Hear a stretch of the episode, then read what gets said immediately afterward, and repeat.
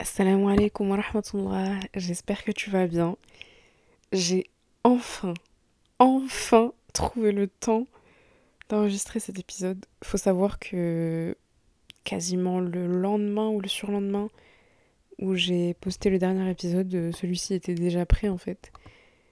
J'avais déjà l'inspi, j'avais fait mon, petit brouillon et j'étais prête, mais j'ai pas eu le temps, j'étais trop deg. Du coup, enfin, alhamdoulilah, j'ai le temps de l'enregistrer. J'espère que tu vas bien. J'espère que tu passes une bonne journée, une bonne période de Dhul C'est les, les dix jours euh, les plus aimés d'Allah. Donc, euh, multiplions nos, nos actes d'adoration. Si vous pouvez euh, prier, prier des prières surérogatoires. Si vous pouvez jeûner, faites-le. Tu connais, euh, tu connais le discours. Euh, bah écoute, euh, l'épisode dernier, c'était à propos du mariage, à propos du fait de pouvoir patienter dans son célibat, surtout quand on le vit mal. Et il y a quelques événements de vie qui ont suivi, qui m'ont un peu bah, inspiré à, à faire cet épisode-là justement. Et c'est à propos du fait de déconstruire un peu l'image qu'on a dans notre société à propos du mariage. L'image qui a été construite euh, principalement par, euh, par la société euh, occidentale. Les contes de fées, les Disney, tout ça. Et malheureusement, c'est pas la réalité. Ça se passe pas comme ça, c'est. Malheureusement ou heureusement, j'ai envie de dire en fait. Parce que Allah a fait les choses correctement, il nous a donné les bonnes directives et c'est pas pour rien. Euh, petit disclaimer, euh, mon point de vue sera du coup principalement féminin. Euh, donc messieurs, désolé d'avance. Donc je te disais l'objectif aujourd'hui, ça va être de déconstruire cette image de conte de fées qui a peut-être en fait forgé l'image du, mariage dans ton subconscient dans ce qui construit tes rêves, tes envies de mariage, etc. Comment tu l'imagines en fait. L'objectif, c'est vraiment de déconstruire cette image-là qui nous, qui nous met un frein en fait par rapport au, au fait de faire les choses dans le halal, dans, la, dans, les, les, dans les limites de la prescription d'Allah subhanahu wa ta'ala parce que ben, on s'imagine pas les choses autrement, euh, on se dit que c'est complètement absurde de faire autrement, alors que pas du tout. Et c'est même l'inverse. Et là, je m'adresse à toi, toi qui te dis et pourquoi ça marche jamais avec moi? Je tombe tout le temps sur des cas, c'est pas possible. Euh, j'ai tout le temps euh, beaucoup d'espoir, je mets beaucoup d'espoir et je m'investis et je suis tout le temps déçue. Pourquoi ça n'arrive pas à moi Ça arrive qu'aux autres? Euh, le bonheur, je veux dire, et pourquoi ce, ces échecs n'arrivent qu'à moi? J'étais dans cette situation-là il y a quelques années, où je me disais vraiment, euh, mais j'ai... En fait, je mérite pas l'amour, je mérite pas le bonheur, je comprends pas. Moi aussi, j'ai envie de vivre ça, moi aussi, je suis une amoureuse de l'amour, j'attends que ça vraiment, et je suis tout le temps déçue. Il y, a tout qui, qui s'écrase la figure tout le temps, ça marche jamais, pourquoi? Et en fait, je me suis rendu compte, enfin, je me rends compte à l'heure d'aujourd'hui avec du recul, que je m'y prenais simplement de la mauvaise manière. Donc à toi qui te dis ces choses-là, bienvenue. J'espère qu'à la fin de ce podcast, ça te permettra au moins de réfléchir sur ça, de te poser, te poser les bonnes questions et te dire bah ok, peut-être que la, manière dont, dont je vois les choses n'est pas forcément la bonne.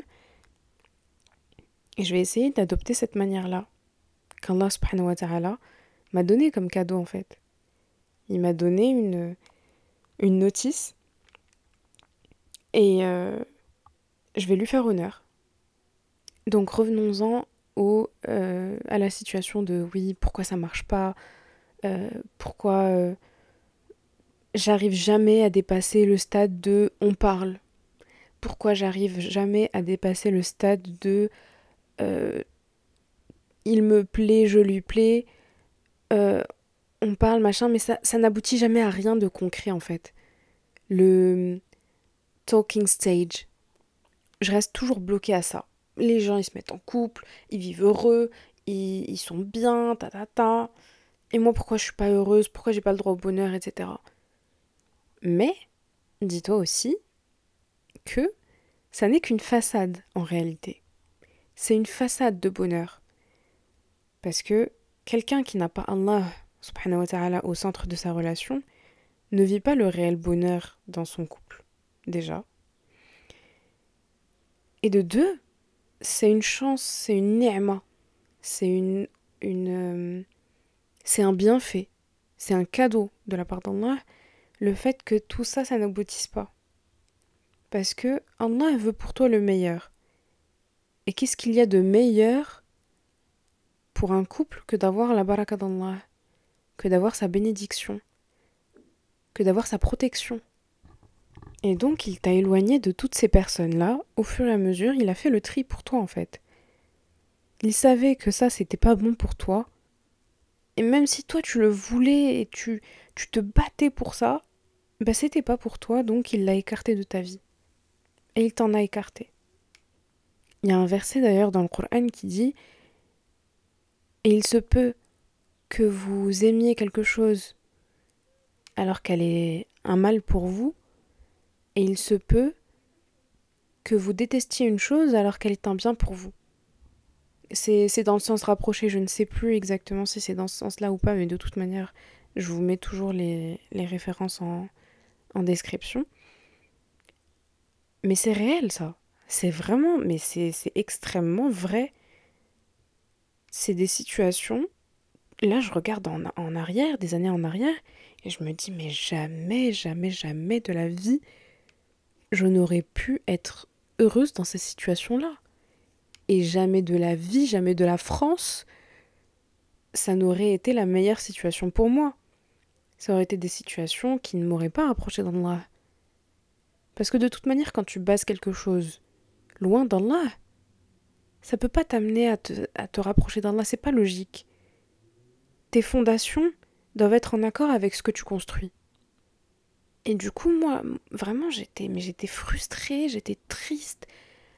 Et en plus, à chaque investissement, tu mets de l'espoir. Et à chaque espoir qui se détruit, t'as une grosse déception. T'as un pincement au cœur, t'as même t'as le cœur brisé et tu tu désespères réellement et tu te dis mais qu'est-ce que j'ai fait de mal? Qu'est-ce qui me vaut ça? Euh, Et tu te remets en question en plus. Tu te remets en question mais pas sur euh, pas sur les bonnes pas les bonnes questions que tu te poses. Tu te dis mais c'est ma personnalité qui est pas bien Est-ce que c'est moi qui ai fait un truc de mal Qui ai dit quelque chose de mal? Je comprends pas. Mais en réalité c'est juste la base qui est mauvaise. C'est juste le fait que tu euh, construis tout ça sur une base de haram. Parce qu'au final, c'est une, relation hors mariage que tu entretiens. Même si c'est pas une relation, euh, entre guillemets, euh, au, sens entendu du terme dans, dans, notre société, c'est-à-dire une relation, donc tu sors avec quelqu'un, tu entretiens réellement une relation. Une relation hors mariage, ça ne se résume pas uniquement à ça. Une relation en mariage, c'est à partir du moment déjà où tu commences à apprendre à connaître une personne, mais dans, en dehors du cadre licite. Où tu apprends à la connaître euh, par les mauvais moyens, euh, tu apprends à la connaître sur les, euh, sur les mauvais sujets, tu apprends à... En fait, tu te rapproches de cette personne-là et tu entretiens quelque chose avec cette personne-là sans construire quelque chose. Enfin, c'est un peu brouillon. C'est un peu brouillon. Et en général, même quand on réussit à aboutir à quelque chose, une relation réellement hors mariage, quand tu veux transformer ça par la suite en halal, parce qu'on ne peut pas transformer le haram en halal, à moins d'un repentir et de reprendre tout à zéro. Mais la transformation sans avoir de pause, en réalité, ça n'existe pas Et c'est quelque chose que j'ai vu de, de, mes propres yeux plusieurs fois, des couples qui, qui vivaient ensemble, qui, qui vivaient un amour fou en apparence, qui vivaient un amour fou, qui étaient très bien ensemble. Euh, il y en a même qui vivaient ensemble. Ils ont emménagé ensemble tous les jours, ils sont ensemble depuis 4 ans, 6 ans, et ils décident de se marier, de faire les choses dans le halal. Deux mois après, bam, divorce. C'est quand même interpellant, non? Parce que c'est au moment où tu décides de faire les choses dans le halal que ça, ça tombe à l'eau. Et parce que en réalité, tu ne peux rien faire sans Allah. Quand tu as décidé de faire tout ce chemin-là, en délaissant Allah subhanahu wa ta'ala dans, dans, dans tes démarches, en croyant que tu pouvais faire les choses sans lui, et eh bien quand tu te décides d'aller sur son chemin, il te dit bah non, ça sera sans moi. Il n'y aura pas de ça. Moi, je n'accepte pas. Et il y a d'ailleurs un, un, un verset pardon, de Surat al-Kaf, donc la, la, la, la Surat de la caverne, euh, le verset 102, qui dit أفحسب الذين كفروا أن أن يتخذوا عبادي من دوني أولياء إنا أعتدنا جهنم للكافرين نزلا Dans le sens rapproché, c'est ceux qui ont mécru comptent-ils donc pouvoir prendre pour alliés mes serviteurs en dehors de moi? Nous avons préparé l'enfer comme résidence pour les mécréants. C'est un verset très très lourd de sens. Parce que c'est réel en fait, le, le mariage c'est quoi? Le mariage c'est un acte d'adoration. Et c'est un acte d'adoration qui représente la moitié de ta religion. C'est énorme, la moitié de ta religion. C'est un, acte d'adoration qui a donc une importance capitale pour Allah subhanahu wa ta'ala.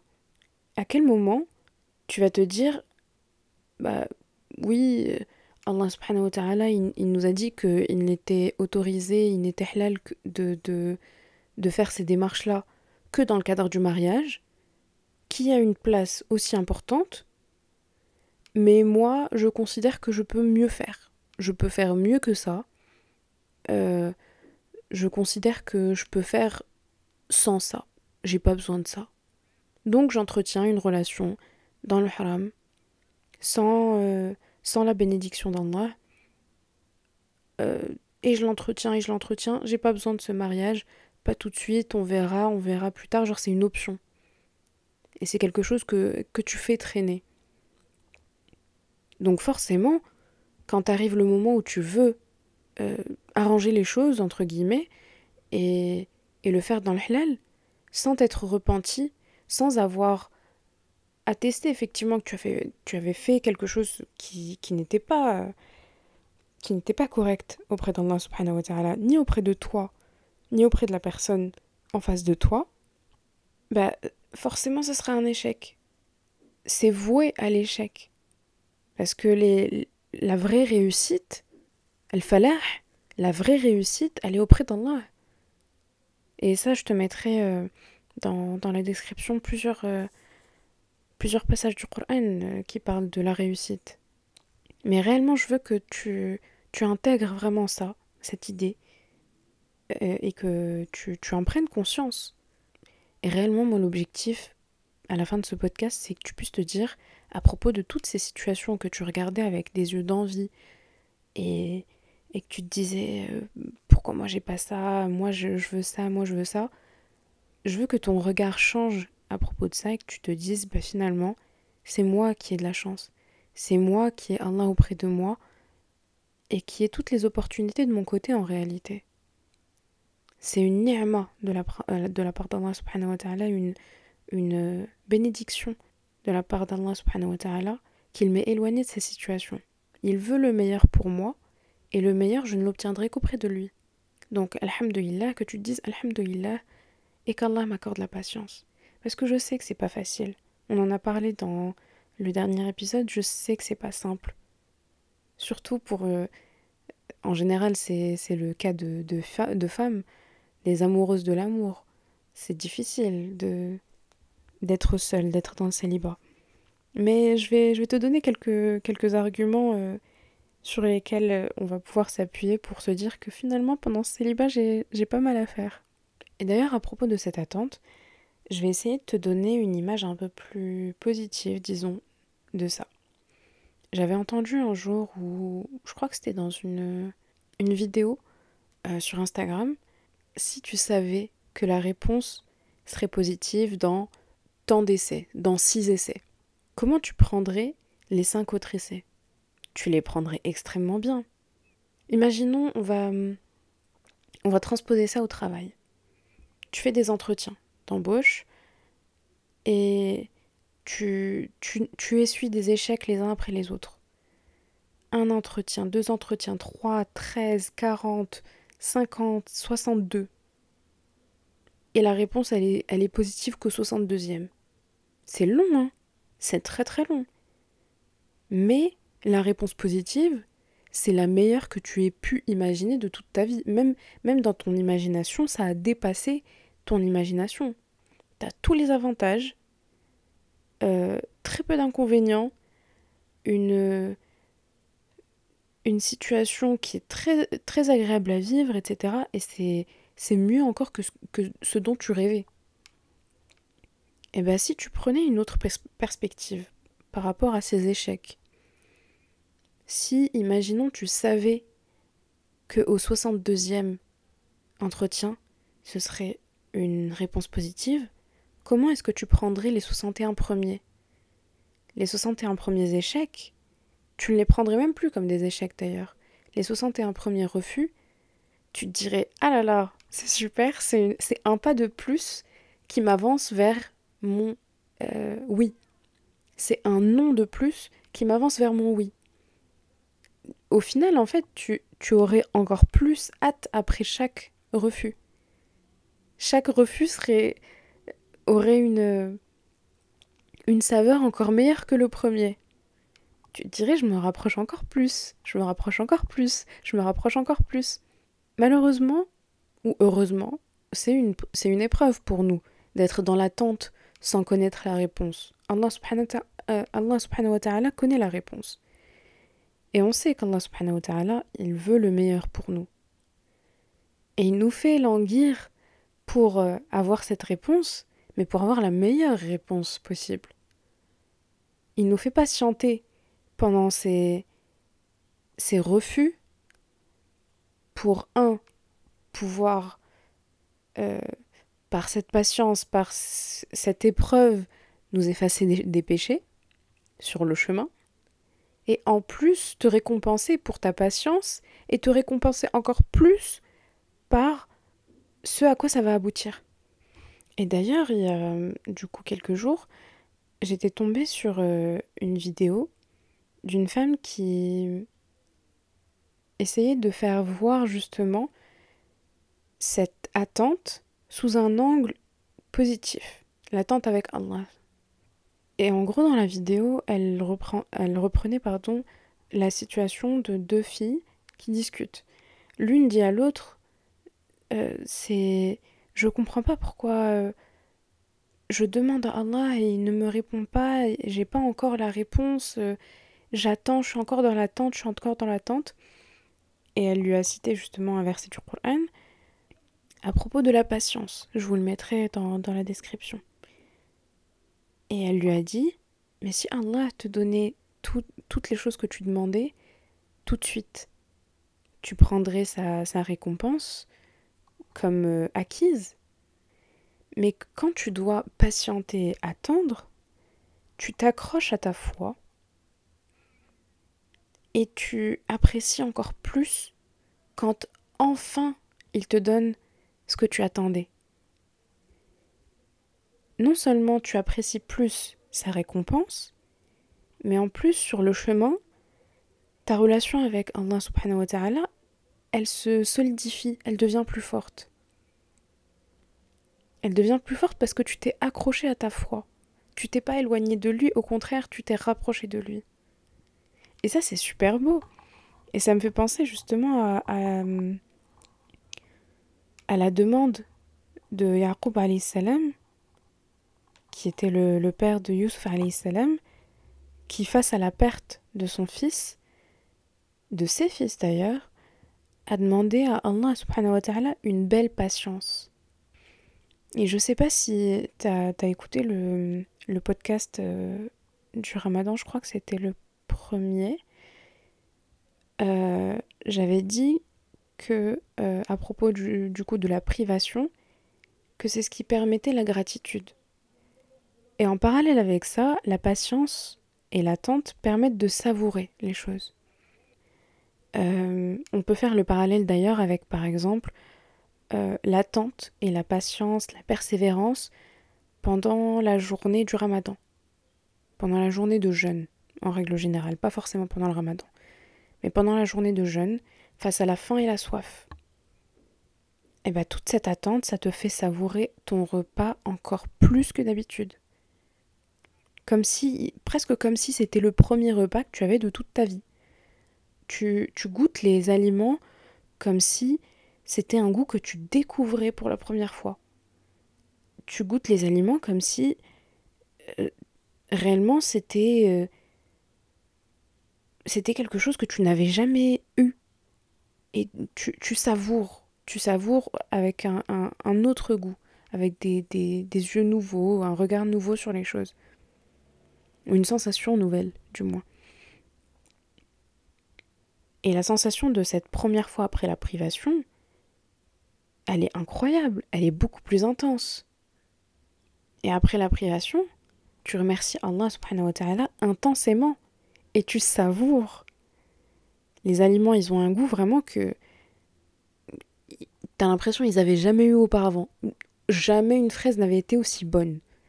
Jamais de l'eau n'avait aussi bon goût. Jamais de l'eau ne t'avait hydraté de cette manière. Et bien c'est la même chose avec la belle patience avec Allah. Et c'est aussi pour ça qu'Allah nous préserve de zina, pour qu'on puisse, donc zina c'est la fornication, qu'on puisse savourer cette intimité avec son partenaire de manière très singulière. Et une chose rare, tu la chériras d'autant plus que si elle était banale, entre guillemets. Donc plus tu patientes pour cette opportunité qui est du coup unique, plus tu t'y accroches et tu te battras pour la garder. Tu te battras corps et âme, tu y, tu y mettras les dents, les griffes, tout. Parce que quand même, tu n'as pas, pas fait tout ça, tous ces sacrifices pour tout gâcher. Tu vas t'y accrocher, tu vas te battre pour cette chose. Et tu, ne laisseras personne d'ailleurs gâcher ce pourquoi tu as trimé aussi durement. Jamais. Tu vas laisser, personne en travers de ton chemin. Et c'est d'ailleurs pour ça que il me semble qu'il y avait eu des, des études, etc., qui ont montré ça, mais évidemment que tu as plus de chances de succès dans ton mariage si tu te préserves que si tu multiplies cette expérience d'intimité qui est au final sacrée en réalité. Si tu la désacralises et que tu désacralises tout ce qu'il y a autour, bah, tu as moins de chances de, de, faire. Euh, d'avoir du succès dans ça. Parce que bah, tu t'y accrocheras moins, ça sera quelque chose que tu auras déjà connu avant plusieurs fois en plus. Donc plus tu multiplies, plus il y a ce risque-là. Et je voulais te faire une autre, euh, un autre type d'analogie. Euh, tu sais, nous, euh, au lycée, je sais pas si c'est toujours au programme ou quoi, bon, je suppose. Mais au lycée, en, en, en philo, on apprenait l'allégorie de la caverne. Moi, là, aujourd'hui, je vais t'apprendre l'allégorie de la chaussure. Par exemple, les chaussures. Une paire, disons, banale, que tu as, qui ne vaut pas extrêmement cher, qui est abordable par à peu près tout le monde, tu sais qu'elle est remplaçable. Donc tu vas la mettre sans y porter d'attention particulière, euh, tu vas peut-être même l'enfiler sans défaire les lacets. Si elle se salit, bon, euh, c'est pas trop grave, tu la nettoies, tu la nettoies pas, bon. On n'est pas trop regardant dessus, tu accordes au final un soin, mais sans plus. Alors que la paire pour laquelle tu as trimé, tu as sué de ton front, pour laquelle tu as rassemblé des mois et des mois de salaire, bon, j'abuse un petit peu, mais Donc père, cette paire-là, au nom de laquelle tu t'es privé pendant des mois et des mois d'acheter d'autres chaussures parce que c'est celle-là qui en valait le coup, tu n'allais pas dépenser un centime qui devait servir acheter une autre paire que la pépite, celle-là, crois-moi, tu vas la chérir d'une toute autre manière. Tu seras au petit soin, limite à la nettoyer au coton-tige et à la brosse à dents. Euh, tu la mettras dans une boîte toute seule. Elle se salira pas avec toutes les autres. Tu vas faire attention à ne pas la salir d'ailleurs. Euh, et si jamais elle se salit ou il y a une, une, une pliure ou je sais pas comment on appelle ça, tu vas, crois-moi que tu vas la nettoyer avec le plus grand soin. Tu vas faire attention à bien défaire les lacets quand tu vas la mettre. Est-ce que clairement tu veux pas l'abîmer? Après qu'on s'entende bien, je sais pertinemment qu'il y en a, qu'il y en a beaucoup d'entre nous euh, qui sont entre les deux situations. La situation de toutes les chaussures banales auxquelles tu fais même plus attention et ça se multiplie, ça se multiplie, ça se multiplie euh, de manière abusive et les perles et pépites qui, qui se préservent. Il y a beaucoup d'entre nous qui sont entre les deux. Tu cherches à faire des économies pour euh, la paire que tu veux, mais ça t'est peut-être arrivé d'aller malencontreusement te, te, promener en ville et t'es tombé sur une super belle paire. Elle ressemblait beaucoup à celle que tu veux. Certes, c'est pas la même qualité, il y avait quelques défauts dessus, mais, l'offre a été vraiment très alléchante. Donc t'as craqué. Sauf que du jour au lendemain, elle se déchire. Parce qu'au final, les coutures, elles tenaient pas. Clairement, c'était pas la même qualité que l'autre. Celle que tu voulais, celle que tu chérissais. Et tu t'en étais pas rendu compte en fait. Tu t'es tu t'es basé sur ce que tu croyais et pas ce que tu savais réellement que, que c'était. Tu t'es en fait euh, toi-même persuadé que c'était la paire. Alors que tu le savais très bien au fond de toi. Mais au final, bah, tu te rends compte justement que c'est pour ça qu'Allah ne voulait pas que tu te promènes en ville. T'as capté ou pas l'image? C'est pour ça qu'Allah ne voulait pas que tu te promènes en ville. Et de toute manière, tu savais très bien que le seul chemin qui menait au magasin de cette, de cette chaussure, il était clair. Tu l'avais dans, dans Plan, dans Waze, il était clair. Tu savais que il fallait pas passer par cette ville-là c'était clair et limpide. Allah subhanahu wa ta'ala te l'a donné, il t'a donné l'adresse. Tu t'es perdu en chemin. Ça arrive. Il faut se repentir. Et reprendre le bon chemin. Le tout, c'est de revenir en arrière, parce que oui, c'est possible. Allah, il n'est pas Ar-Rahman, Ar-Rahim pour rien, le très miséricordieux, le tout miséricordieux. C'est pour te permettre de faire, de rebrousser chemin, effacer l'historique et avancer sur le bon itinéraire. Donc, pour un peu sortir de, de l'allégorie de la chaussure, en réalité, on sait que la voie d'Allah, elle est tracée, elle est claire, elle est limpide. Et on ne peut pas passer par autre qu'elle. Comme tout à l'heure, je te l'ai dit, euh, les, les, couples qui sont ensemble depuis longtemps, qui essayent de, de, de halaliser, entre guillemets, la relation haram par le mariage, qui est un acte sacré auprès d'Allah, celui-ci tombe à l'eau, évidemment.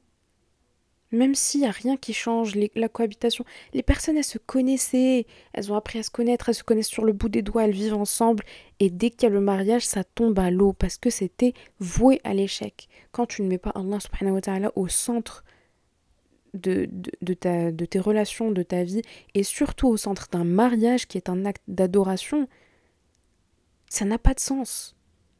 Et forcément, ça ne tient pas. Parce que sans la baraka d'Allah, c'est voué à l'échec.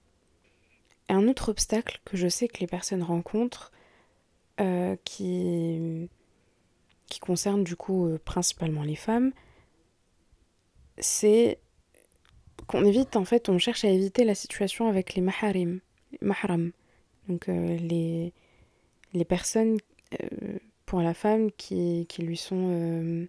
là, je parle pour la femme. Hein, qui, lui sont interdites au mariage et qui sont là, qui œuvrent pour la protection de cette femme.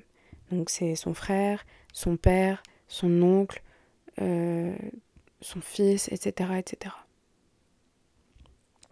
Donc on essaye d'éviter à, tout prix ces situations pour plusieurs raisons, mais au final à tort. Et on, va s'expliquer, on va, on va, on va essayer de comprendre pourquoi à tort. Parce qu'on se dit, euh, ouais non, c'est gênant, euh, je vais pas sortir avec mon frère, euh, avec, avec un tel pour apprendre à le connaître, c'est gênant, il va il va me dire des, des... Enfin, il va pas se lâcher, il va pas... Je vais pas réellement apprendre à le connaître. Sauf qu'en réalité, t'as pas besoin de cette intimité à deux pour connaître quelqu'un. Si c'est quelque chose que tu peux dire à cette personne dans le respect et la pudeur, tu peux très clairement le dire devant son frère ou son père. Bon, plus son frère parce que c'est moins gênant. Tu peux clairement le dire devant son frère. Si c'est quelque chose qui est déplacé, qui a besoin que vous soyez vraiment que tous les deux, bah c'est que tu devrais même pas le dire au final. Après, je sais qu'il y a des personnes que ça gêne par pudeur justement culturellement. Hein. C'est gênant de parler de ces choses-là, etc. Il y a plein de solutions. Vraiment, il y a plein de solutions. Euh, Imaginons, tu peux euh, être euh, à un rendez-vous du coup avec toi, ton frère et cet homme-là, et vous vous posez dans un café à une table tous les deux, et le frère qui est à une table un peu plus reculée, qui, qui supervise, on va dire, pas qu'il y ait de danger pour la femme, mais qui au final n'écoute pas nécessairement. Et de toute manière, enfin, vous serez aux aguets, le fait qu'il y ait le frère à côté, vous n'allez pas faire n'importe quoi. J'ose espérer. Mais il y a plein de solutions. J'avais même entendu. Euh, euh, je ne sais pas si tu connais la, la femme qui fait des podcasts, elle s'appelle Umaima. Euh, les podcasts Miracle Fajr, pardon. Elle disait que ils avaient un salon qui pouvait être séparée par un rideau. Euh, dans le fond du salon, euh, il y avait la muqabala, donc entre elle et euh, son futur mari. Et ses parents, ils se sont mis de l'autre côté, ils ont tiré le rideau pour un peu plus d'intimité. Mais ils étaient là, ils supervisaient quand même, ils n'écoutaient pas nécessairement, mais ils étaient là. Et ben voilà, ça c'est des solutions. Toute chose a sa solution halal. Allah subhanahu wa ta'ala, il a mis des, limites claires pour des raisons claires. Parce qu'au final, il y a, des choses auxquelles on peut euh, peut pas échapper. La nature de, l'homme et de la femme sont très différentes. Les, femmes ont tendance à réfléchir avec euh, leurs sentiments. Elles y vont au ressenti et réellement on réfléchit avec nos sentiments. Les hommes, c'est beaucoup plus raisonné, c'est beaucoup plus euh, oui, en fait, ils réfléchissent par la raison. Ce qui fait que des fois, il y a, des soucis de communication entre les deux parce que euh, la femme euh, se, base sur les ressentis et l'homme sur juste la logique. Sauf que bah, parfois, c'est, un peu plus profond que de la logique. Et parfois, nous, on oublie la, logique et, on se base uniquement sur, sur le ressenti. Pardon. Et bah, en fait, c'est pour ça qu'on se complète, clairement. Et donc, nos deux natures sont très différentes. Et c'est pour cette raison-là qu'on a besoin d'un homme pour sécuriser en fait. On a besoin d'un homme qui comprendra toujours un homme. Si nous, on, est drivé par nos émotions et que, euh, imaginons, cet homme-là, ce, prétendant-là, te vend du rêve, toi, tu, vois que les choses que tu veux voir par ton ressenti, tu ne vois que par tes sentiments et tes émotions. Si ton frère est là, il a, il a ton intérêt à cœur, il veut te protéger. Il, il aura toujours ton intérêt à cœur et ça sera la première chose qu'il voudra et il verra au-delà des mots, au-delà de ce que veut te faire ressentir ce prétendant, s'il essaye de te tromper, il verra au-delà de ça et il comprendra directement en fait sa logique. les hommes se comprendront toujours entre eux. Tout comme les femmes, on se comprend toujours entre nous dans la subtilité. Et bah, de toute manière, en fait, le fait qu'on soit drivé par nos émotions, il n'y a qu'à voir euh, nos différents euh, cycles hormonaux. Enfin, nous, on marche par cycle. Et euh, on voit très très bien dans nos, dans nos différents stades du cycle hormonal que nos personnalités, nos émotions, nos moods, etc., ils changent. Alors que les hommes, ils ont, ils ont été créés par Allah subhanahu wa ta'ala stables. C'est tout le temps stable. Le taux de testostérone, c'est pas cyclique. Il n'y a pas des grosses vagues. C'est plat. Tout le temps. Donc rien que pour ces deux natures différentes, on a besoin de cette nature différente qui va nous apporter euh, un autre, point de vue, une clairvoyance que l'on n'avait pas face à ce prétendant-là. C'est d'ailleurs pour ça que nous, les femmes, on a, souvent tendance à, se sentir manipulés, il nous a manipulés par nos sentiments, parce que c'est les sentiments qui prennent le dessus. On voit plus la réalité en face, on voit plus les choses en face, et on a besoin de quelqu'un qui voit au-delà des sentiments. Et d'ailleurs, dès que ces sentiments-là sont en jeu, on a tendance à baisser la garde, à baisser nos standards. L'amour rend aveugle, c'est quelque chose qui est, je pense, qui a été écrit par rapport aux femmes principalement. Parce que quand les sentiments sont en jeu, chose qui est le cas en fait pour nous plus que pour les hommes, on devient aveugle, on ne voit plus les défauts, ou alors on, décide de les ignorer. Parce que je l'aime, je vais accepter ça et ça et ça et ça et ça. On commence à faire des concessions et c'est là que ça flanche. Le mariage, rends-toi bien compte que c'est une décision de raison et pas de, de sentiment. Justement, euh, l'image qui a été construite par, euh, par l'Occident, par euh, tous les Disney avec lesquels on a grandi, tous les contes de fées, c'est la princesse, elle voit le prince, elle tombe instantanément amoureuse. Elle le connaît ni d'Adam ni d'Ève. Ils se marient. et ils vécurent heureux et eurent beaucoup d'enfants. Ça se passe pas comme ça dans la vraie vie. Hein. C'est pas l'amour qui doit te faire euh, te marier avec quelqu'un. Au contraire, parce que l'amour, c'est une chose qui fait tenir un mariage, qui je dirais même pas ça. C'est quelque chose qui alimente le mariage. Mais quand il y a des moments où il n'y a plus d'amour, parce que oui, l'amour peut venir, repartir et revenir, ou du moins baisser en intensité ou que sais-je, c'est les autres arguments qui vont prendre le dessus. Pourquoi je t'ai épousé? Pas parce que je t'aime.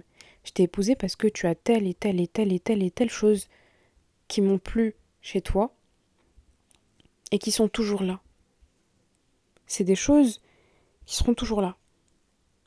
Tes valeurs, tes principes, ta façon d'être, ta façon de me faire rire, ta façon de t'occuper de nos enfants, ta façon de t'occuper de tes parents, peu importe quels, que soient les arguments pour lesquels tu as choisi cette personne et pas une autre, eh ben, c'est pour ces raisons-là que le mariage va tenir.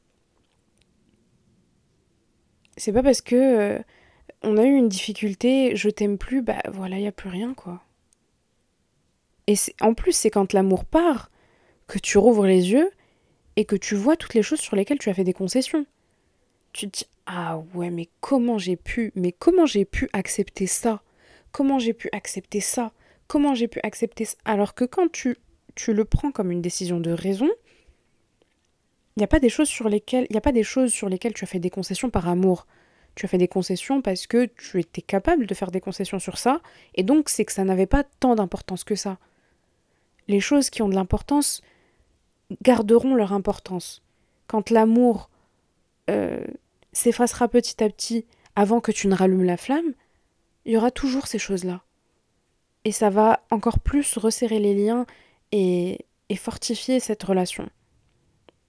Et euh, vraiment, moi aussi, j'avais l'impression que avant, euh, on épousait un homme parce qu'on l'aimait à, en mourir.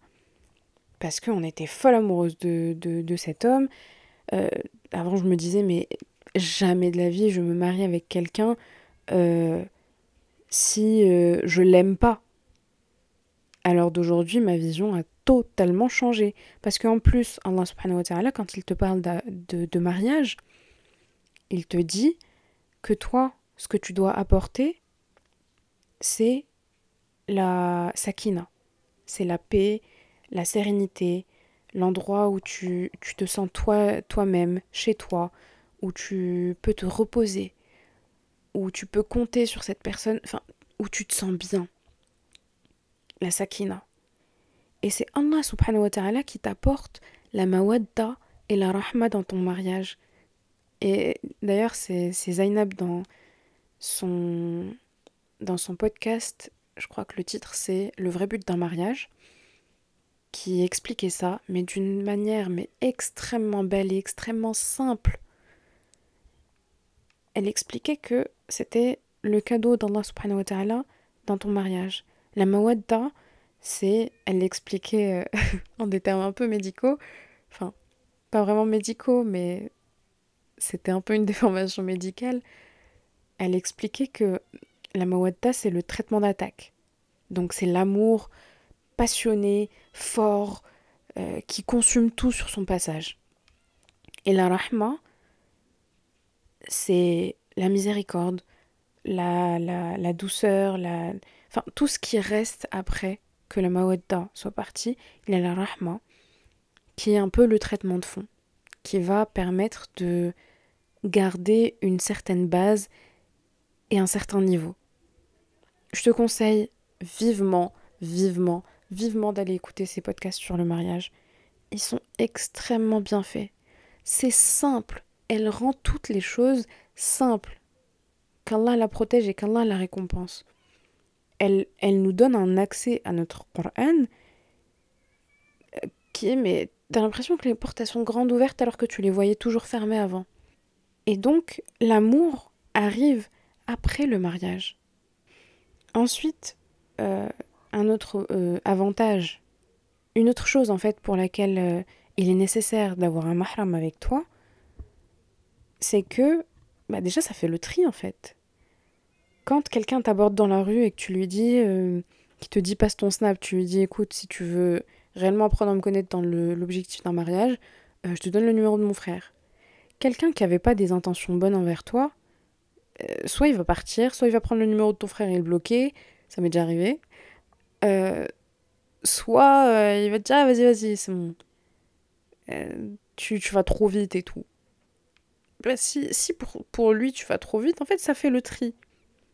Ça, te garde les, les personnes qui sont réellement intentionnées pour un mariage, pour quelque chose de sérieux, et ça dégage instantanément les personnes qui ne sont pas sérieuses.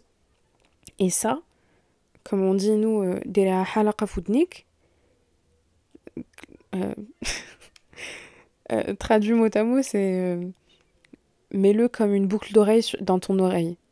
Donc en gros, garde-le comme quelque chose de, de, comme une vérité permanente et ancre-le dans, dans, le fond de ton cerveau.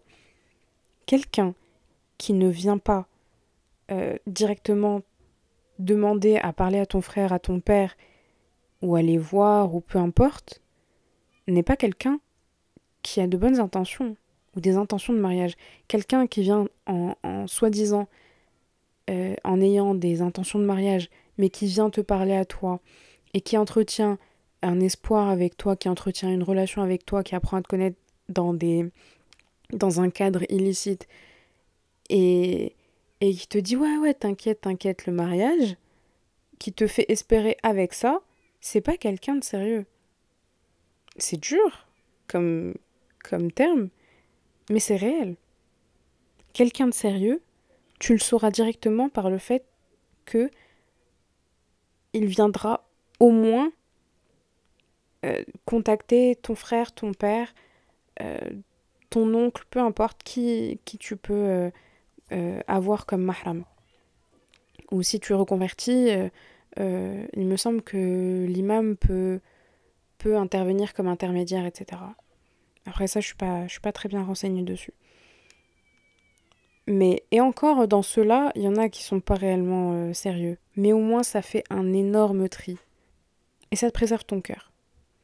Et je reviens sur le point de tout à l'heure, que je te, quand je te disais qu'on n'a pas besoin d'avoir une intimité euh, du euh, face-to-face, one-on-one, contact physique, etc., pour apprendre à se connaître. Le meilleur moyen, en réalité, de savoir si c'est le bon, c'est pas de savoir si t'as des papillons quand ils te touchent. c'est de savoir ce qu'on veut. Et pour ça, il n'y a qu'un moyen, c'est de se poser la question. Qu'est-ce que je veux réellement? Qu'est-ce que je ne veux pas? Qu'est-ce qui est rédhibitoire? Qu'est-ce qui est obligatoire? Sur quoi je peux faire des concessions? Sur quoi je ne peux pas faire de concessions? Qu'est-ce qui me plaît chez un homme? Physiquement, moralement, religieusement, au niveau de la famille, au niveau des valeurs, etc. etc. Et la liste est très très longue. Et plus le temps passe, plus cette liste se rallongera parce que tu rencontreras des personnes de loin, de près, qui te feront sentir soit très mal à l'aise, pas bien, et tu te diras mais hors de question que j'ai ça dans ma vie. Ou alors au contraire, tu rencontreras des, situations où tu te diras je veux absolument ça dans ma vie. Et de toute manière, tu peux toujours demander à Allah subhanahu wa de t'aider à déterminer si tu as un doute sur euh, ça, est-ce que tu le veux ou pas, ou tu sais pas si tu voudrais ce type de situation, qu'il te fasse vivre des situations qui déterminent ça. Demande toujours de l'aide à Allah subhanahu. Tu n'es pas tout seul, tu n'es pas toute seule. Il te montrera euh, les situations qui te correspondront. Et dans tous les cas, là, je te parle que des choses que tu veux. Tu sais même pas en réalité de quoi tu as besoin. Et ça, Allah subhanahu wa ta'ala le sait mieux que toi et sans même que tu t'en rendes compte, il te donnera la personne dont tu as besoin, plus encore que la personne que tu veux. Et, tout ça, c'est un, travail sur soi, c'est un travail que tu vas faire sur toi-même, que la personne qui t'est destinée fera sur elle-même en, en, attendant euh, que vous vous rencontriez, que le moment soit, soit venu. Et de toute manière, le, mariage, c'est pas c'est pas la, fausse idée du prince charmant qui vient, qui règle tous nos problèmes. On a trop été bercé par Disney. C'est la vision, vision qu'on a beaucoup. Mais en réalité, le mariage, c'est un travail, une collaboration pour laquelle tu, tu, dois connaître en fait les termes du contrat. Si tu connais pas les termes du contrat, comment tu veux le signer? C'est quoi ces termes du contrat?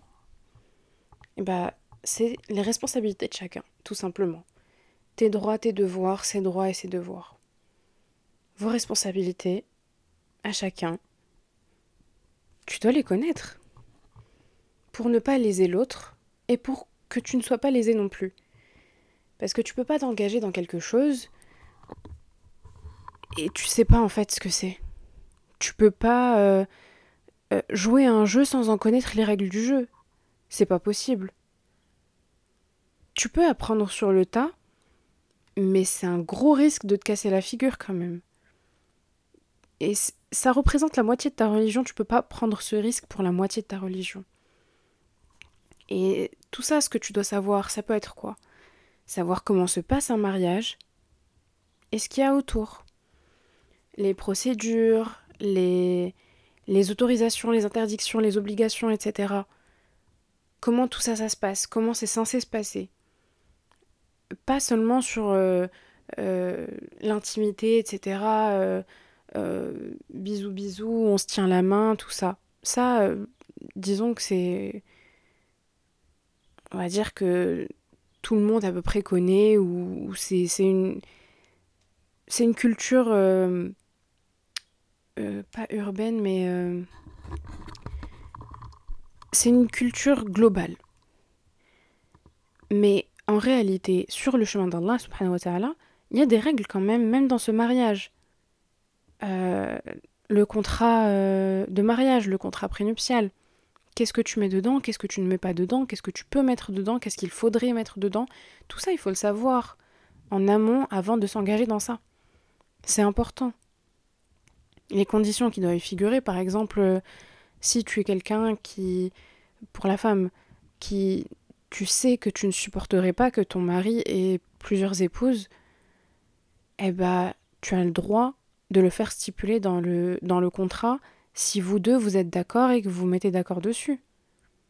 Autrement, c'est un droit qui, qui, lui est accordé et pour lequel tu ne peux pas demander le, le divorce parce que c'est un c'est quelque chose sur lequel tu signes ton contrat et tu implicitement tu l'acceptes parce que c'est un de ses droits dans le mariage. Donc il faut savoir dans quoi tu t'engages. La dot aussi. C'est pendant ce, temps de célibat, c'est le moment de réfléchir à tout ça.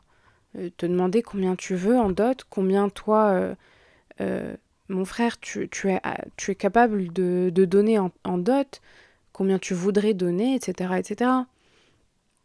Quelle éducation tu voudrais pour tes enfants? Parce qu'au final, tu choisis un mari, certes, mais tu choisis aussi le, père de tes enfants. Tu choisis la personne qui va t'aider, qui sera ton partenaire dans la vie de tous les jours pour l'éducation de ses enfants.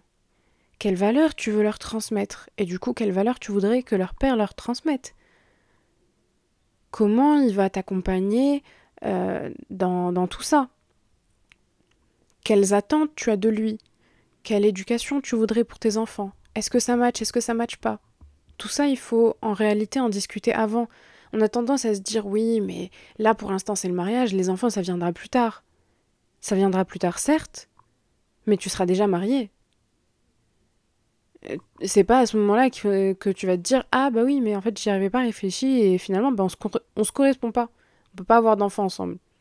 Bah, soit vous vivez sans avoir d'enfants, soit c'est une une, envie que vous aviez tous les deux ou l'un de vous deux. Et bah, fallait se poser la question avant. Parce que avoir un enfant, c'est une très très grosse responsabilité. C'est une énorme responsabilité. Tu peux pas faire un enfant juste comme ça. C'est une décision très réfléchie. Tu dois savoir comment tu veux euh, euh, éduquer ton enfant de manière globale. Hein. De manière globale. Tu peux pas savoir dans les détails, mais il y a des choses que tu sais déjà et auquel tu devrais réfléchir si tu ne le sais pas. Comment tu veux avoir cette, éducation? Comment tu veux éduquer tes enfants? Est-ce que tu veux plusieurs enfants? Est-ce que tu veux pas d'enfants? Est-ce que tu veux un enfant? Est-ce que tu veux deux enfants? Tout ça, ça se discute avant. Quel type de père tu veux pour tes enfants? Parce que vraiment, tu choisis pas que le mari. C'est pas quelque chose que on verra plus tard. Et réellement, le, type d'éducation que, tu veux leur donner, je trouve que c'est très très important, même en dehors de d'y réfléchir, genre comment je veux que mon mari soit, comment je veux que ma femme soit avec mes enfants, etc. Comment moi je veux être comme parent, quel type de parent je veux être, quelle, quelle est la relation que je veux avec mes enfants, qu'est-ce que je veux leur transmettre, parce que tout ça, c'est un travail que, que tu peux et que tu dois faire avant même de t'engager dans ce mariage-là. Parce que c'est un processus qui prend du temps. S'il y a des choses à changer, et surtout au niveau de ton comportement ou, ta personnalité, c'est des choses qui prennent énormément de temps et beaucoup de, travail. Et, et c'est pas simple. Encore moins quand tu dois en plus gérer un, mariage à côté. C'est très difficile.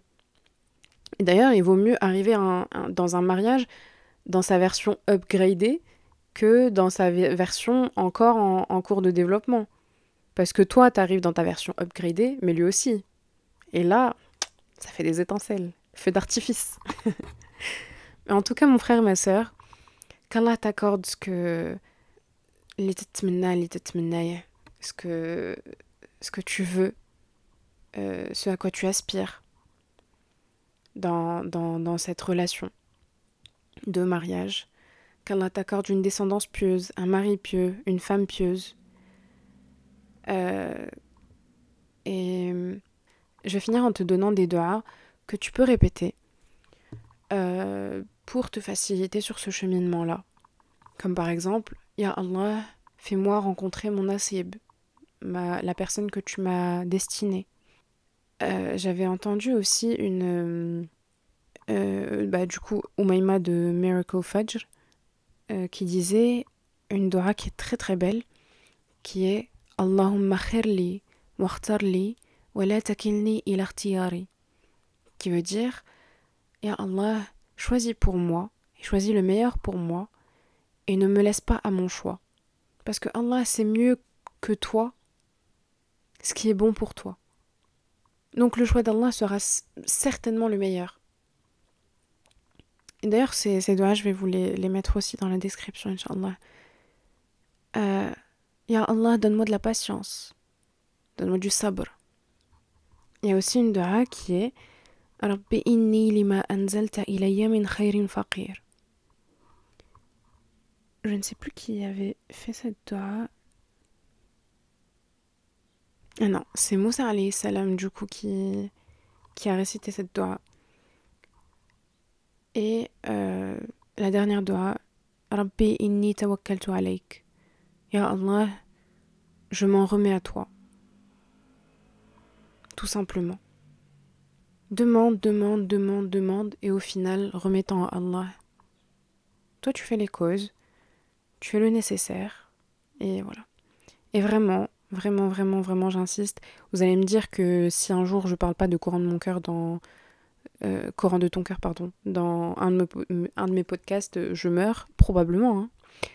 Mais je vous en supplie, allez écouter ces podcasts. Et comme là c'est dans le thème, principalement ceux sur le mariage, il y en a quatre. Il y a celui de euh, le vrai but d'un mariage, euh, comment être un grand homme euh, dans son mariage, comment être une grande dame dans son mariage, et un quatrième qui a été, fait avec Firdaus, euh, à propos de des tensions, des conflits dans le mariage, comment régler ça, qu'est-ce qu'il faut faire, etc., etc. Et les quatre sont une pépite.